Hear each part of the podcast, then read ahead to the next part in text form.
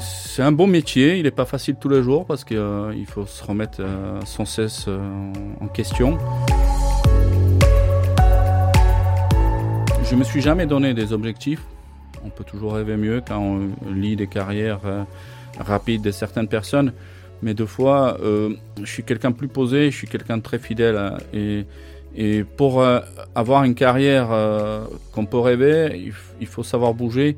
Et moi, j'ai jamais voulu partir de Nice. moi, je me projette déjà sur l'année prochaine, sur deux ans. Parce que moi, pour moi, il y, a que le but final, c'est un jour d'être champion de Magnus.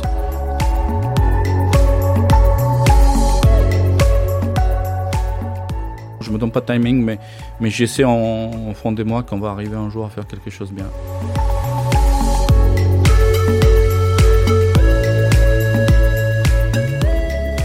Bonjour et bienvenue dans Œil de coach, un podcast de la rédaction du groupe Nice Matin qui vous amène au plus près du terrain.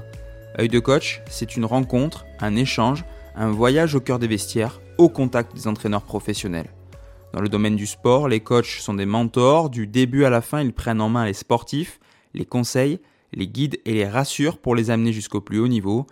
Mais leur engagement total n'est pas toujours compris et la fonction n'a rien de facile. Ça tombe bien, ces acharnés de travail vont tenter de l'expliquer, de la décortiquer et de se livrer. Des entretiens à retrouver chaque semaine. Je suis Christopher Hooks et pour ce deuxième épisode, je vous amène à la rencontre de Stan Sutor, l'entraîneur du Nice Hockey depuis 12 saisons.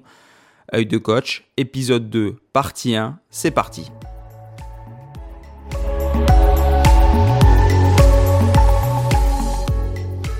Stan Sutor nous reçoit aujourd'hui à la patinoire Chambouin de Nice, dans l'antre du Nice Hockey Elite, pensionnaire de Ligue Magnus, le plus haut niveau français.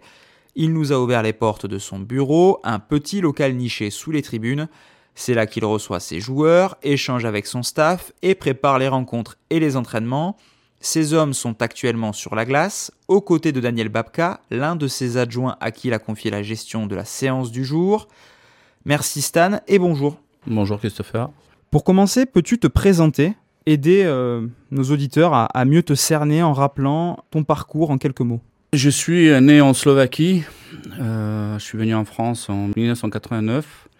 Euh, nice, c'était la première ville où je suis arrivé. Après, j'ai joué à Bordeaux, Gap, Dunkerque, Nantes. Et je suis revenu ici en 1995, où à l'époque, entraîneur d'équipe, c'était Peter Almassi qui m'a fait venir. L'équipe des Nice était fraîchement promue en Division 1. ils voulaient faire une équipe avec des joueurs qui avaient l'expérience de cette division pour se sauver. Ils avaient un beau projet. qui m'a plu. il m'a fait venir d'abord pour voir et donc dès que j'ai revu cette belle ville de Nice, hein. j'ai dit oui, c'est ce que je veux faire et je suis jamais reparti. Justement, tu dis euh, je ne suis jamais reparti. Pour quelle raison euh, tu n'es pas rentré en Slovaquie? Qu'est-ce qui fait qu'on s'attache à Nice et qu'on y reste? Bah, je me suis attaché déjà à la France au départ. Euh, je me suis fait beaucoup d'amis. Et après à Nice, c'est pareil. à l'époque, c'était un championnat semi-professionnel. On était traité financièrement plutôt bien quand je compare à ce qui se passe aujourd'hui. Euh, mais malgré ça, les championnats étaient moins élevés. Euh, on, avait beaucoup de temps libre. Donc en même temps, j'ai trouvé du travail. Donc euh, dès que tu te mets dans la vie professionnelle, tu te fais des amis, tu te fais des collègues de travail. Et puis ce qui fait que maintenant, je me sens plus niçois que, que slovaque. Ouais. Tu n'as jamais eu envie de retourner entraîner en, Slovaquie, tu es très bien ici. Ah, je suis très bien ici, euh, toute ma vie est là, maintenant les enfants sont nés à Nice, donc c'est une suite logique euh, à notre vie avec euh, mon épouse. Quelle définition fais-tu de, ce métier particulier qui est, le métier d'entraîneur? C'est un bon métier, il n'est pas facile tous les jours parce qu'il faut se remettre sans cesse en question. Euh, surtout dans les métiers de, des sports collectifs, euh, on travaille avec euh, donc énormément de joueurs. Nous, en moyenne, on avait un joueur dans l'équipe, plus tout ce qui est autour aujourd'hui, les assistants, les responsables matériels, tout ça. Et, tout ça, c'est des gens différents, avec des caractères différents. Et, les métiers d'entraîneur est légèrement différent par rapport au métier de sportif, qui qu'on n'a pas le même intérêt, on a plus un intérêt commun en avant par rapport à euh, ce qu'on peut penser des joueurs. Et, et, c'est cette remise en question et, chercher un petit peu la philosophie de chacun pour euh, tirer maximum de lui euh, pour que le, le, groupe fonctionne. Tu as très vite basculé entre ta carrière de gardien de but et celle de coach. Comment as-tu vécu cette période? Il n'y a pas eu d'arrêt du tout. Euh, personne sait, la première fois que je coachais, c'était en 1996. J'étais encore gardien, j'avais 25 euh, ans. Euh, et à l'époque, M. Meffray, qui avait euh, un problème avec le coach d'époque, m'a demandé de prendre ce poste. Et à l'époque, c'était encore possible, même si c'était très difficile. En étant dans la cage et gérer une équipe, surtout que, que la gestion se fait beaucoup sur, sur le banc. Donc c'était une prévoyance toujours en avant, avant le match, avant l'entraînement, aux périodes pour que le groupe fonctionne. Et on s'en est pas mal sorti, euh, même si c'était euh, pas une position idéale. Donc euh, ça, c'était mes premiers pas. Je l'ai fait pendant deux ans. Entraîneur-joueur. Entraîneur-joueur. Le club a coulé en 2002, 2003. Donc là, j'avais 32 ans, j'ai arrêté complètement parce que j'étais tellement déçu. On a, on a fini à l'époque euh, deuxième, on, devait monter avec Épinal en Ligue Magnus déjà en 2002. Et en plein été, on a appris que financièrement le club a trop dépensé. Donc euh, j'étais tellement vexé, énervé, euh, donc j'ai arrêté. À l'époque, c'est Pascal qui a pris le club. Ils sont descendus en quatrième division. Ils ont gagné le titre, remonté rapidement. Et c'est là que j'ai repris à nouveau le, Pascal Marjorie, qui est aujourd'hui un de, un de tes adjoints, on, le précise pour ceux qui ne le connaissent pas. Euh, tu, dis j'ai été entraîneur-joueur. Euh, comment on se fait accepter quand on est à la fois coéquipier et entraîneur? Est-ce que, est que ça a été facile? En tout cas, j'en ai pas souffert. Euh, dès la base, je suis très rigoureux et c'est jamais facile d'être entraîneur-joueur parce qu'on est jugé sur les performances. si tu veux donner des leçons, c'était un peu différent parce que comme j'étais gardien, il ne pouvait pas vraiment juger mes performances et, c'était à moi d'être toujours euh, très bien en place et, donner l'exemple. Je pense que je l'ai réussi, même si pas tous les matchs étaient parfaits.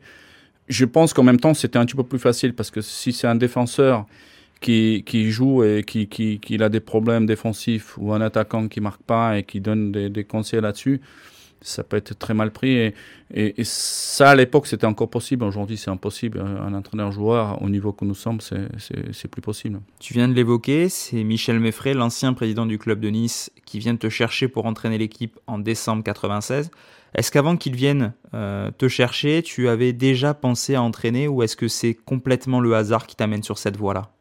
L'éducation, c'était quelque chose qui était écrit depuis longtemps. Euh, je me suis inscrit à la fac, je voulais être euh, prof des sports. Que malheureusement, donc, euh, j'étais, j'étais inscrit, j'étais pris, mais j'ai choisi partir en France. Donc, j'ai pas pu le faire. Mais en France, dès mon arrivée à Bordeaux, mon, mon ami d'époque, qui sont venus tous les deux à Bordeaux, on a eu la chance d'entraîner des enfants à patiner. Donc, dès 18 ans, j'ai mis le pied dedans.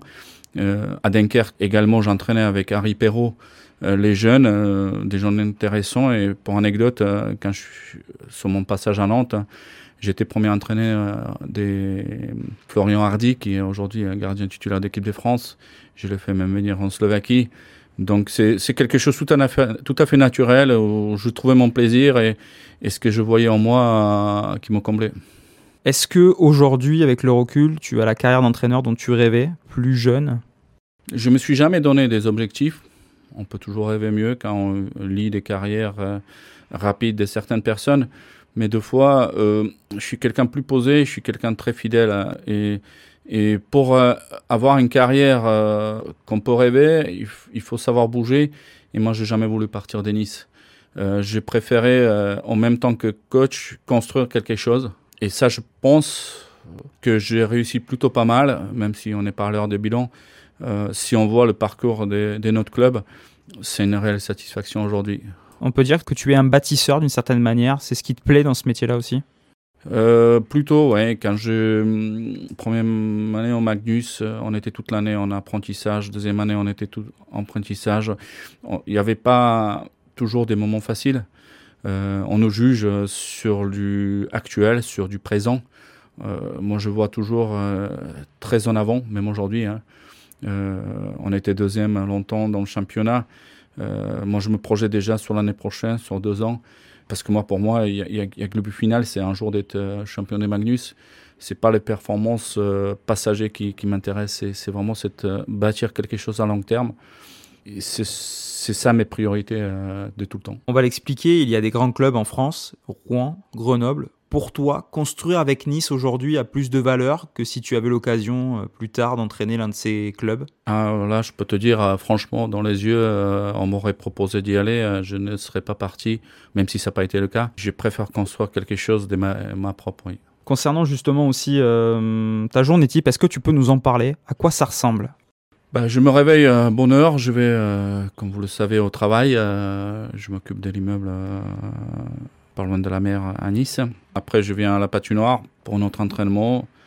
Je mange et l'après-midi, je prépare les, projets euh, d'avenir. Euh, c'est une éternelle remise en question des, entraînements, des, joueurs, des, projets d'avenir pour arriver à, ce que j'ai dit tout à l'heure. Moi, s'il y en a qui croient pas, moi je crois vraiment fort qu'un jour on aura un, des meilleurs clubs du hockey en France. Tu parlais il y a quelques instants d'une chose très intéressante sur laquelle euh, j'aimerais revenir.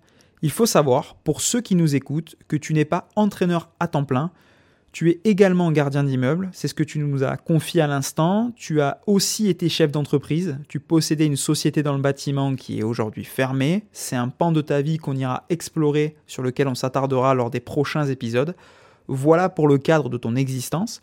Pour revenir maintenant sur le sportif, remporter un jour la Ligue Magnus est ton but ultime, c'est ce que tu viens de nous dire. Est-ce que pour réaliser cette mission, tu te fixes un timing bien précis? Non, pas de timing. Euh, quand on se donne un timing, on risque d'être euh, déçu euh, si on n'arrive pas. Je me donne des moyens humains qu'il faut pour en arriver. Après, on dépend de tellement des choses, comme aujourd'hui, regarde ce qui se passe dans le monde avec ces problèmes médicaux donc euh, qui influe euh, sur, sur les projets. Donc non, je me donne pas de timing, mais, mais j'essaie en, fond de moi qu'on va arriver un jour à faire quelque chose de bien. Qu'est-ce qui te plaît le plus dans ce métier-là? Est-ce que c'est la tactique? Est-ce que c'est l'adrénaline avant les matchs? Les relations avec les joueurs? Qu'est-ce qui est ton moteur? Qu'est-ce qui t'anime? Tactique, pas tellement. C'est, je suis quelqu'un qui je suis très entier. Je donne et j'attends en retour euh, de recevoir ce que je donne. Donc cette approche, vis-à-vis des gens qui sont des gens intéressants, même deux fois c'est pas facile. Euh, je suis plutôt dans ça et vivre au présent et donner maximum de soi-même. Euh, je pense que c'est la base et c'est d'adrénaline avant là, le match, remonter euh, les tripes à l'intérieur pour que qu'on donne au maximum.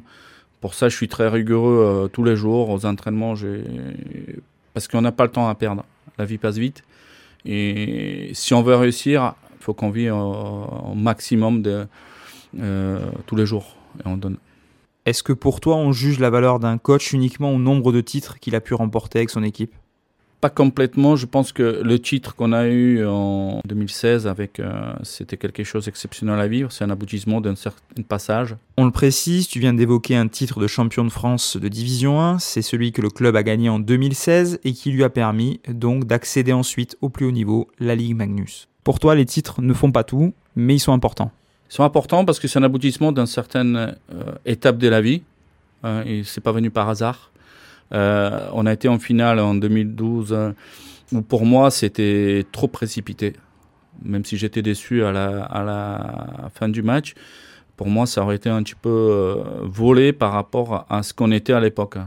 Moi en 2016 quand on a gagné, quand on allait gagner, c'était la volonté. Je, je pensais qu'on était prêt euh, même si beaucoup de gens doutaient.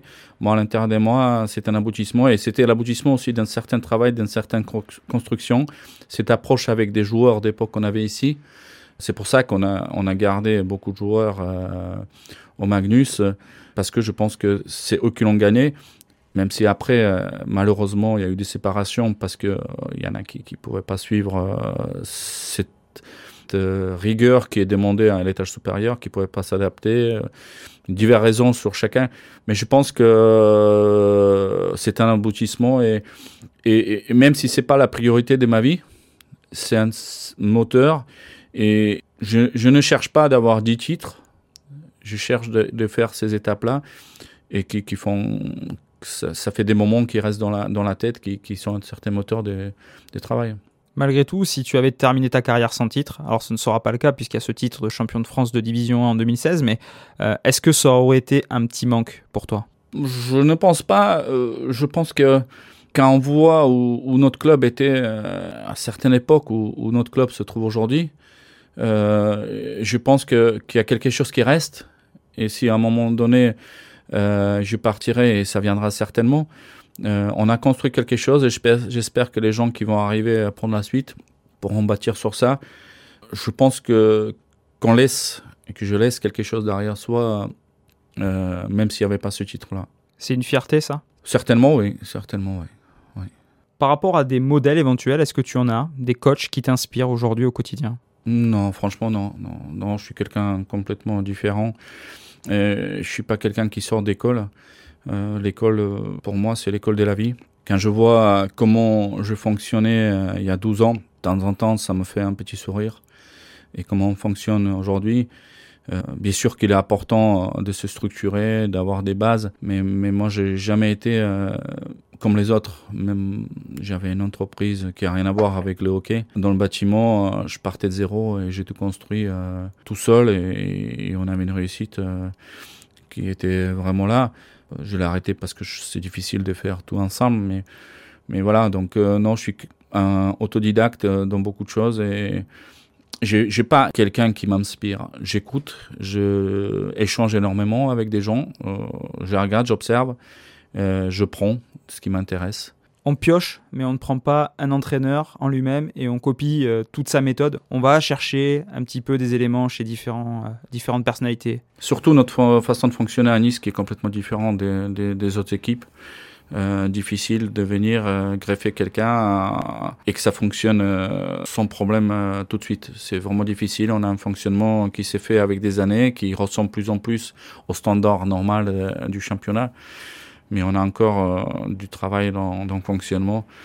Et ça passe par les finances qui aujourd'hui ne nous permettent pas d'avoir ces standards des autres.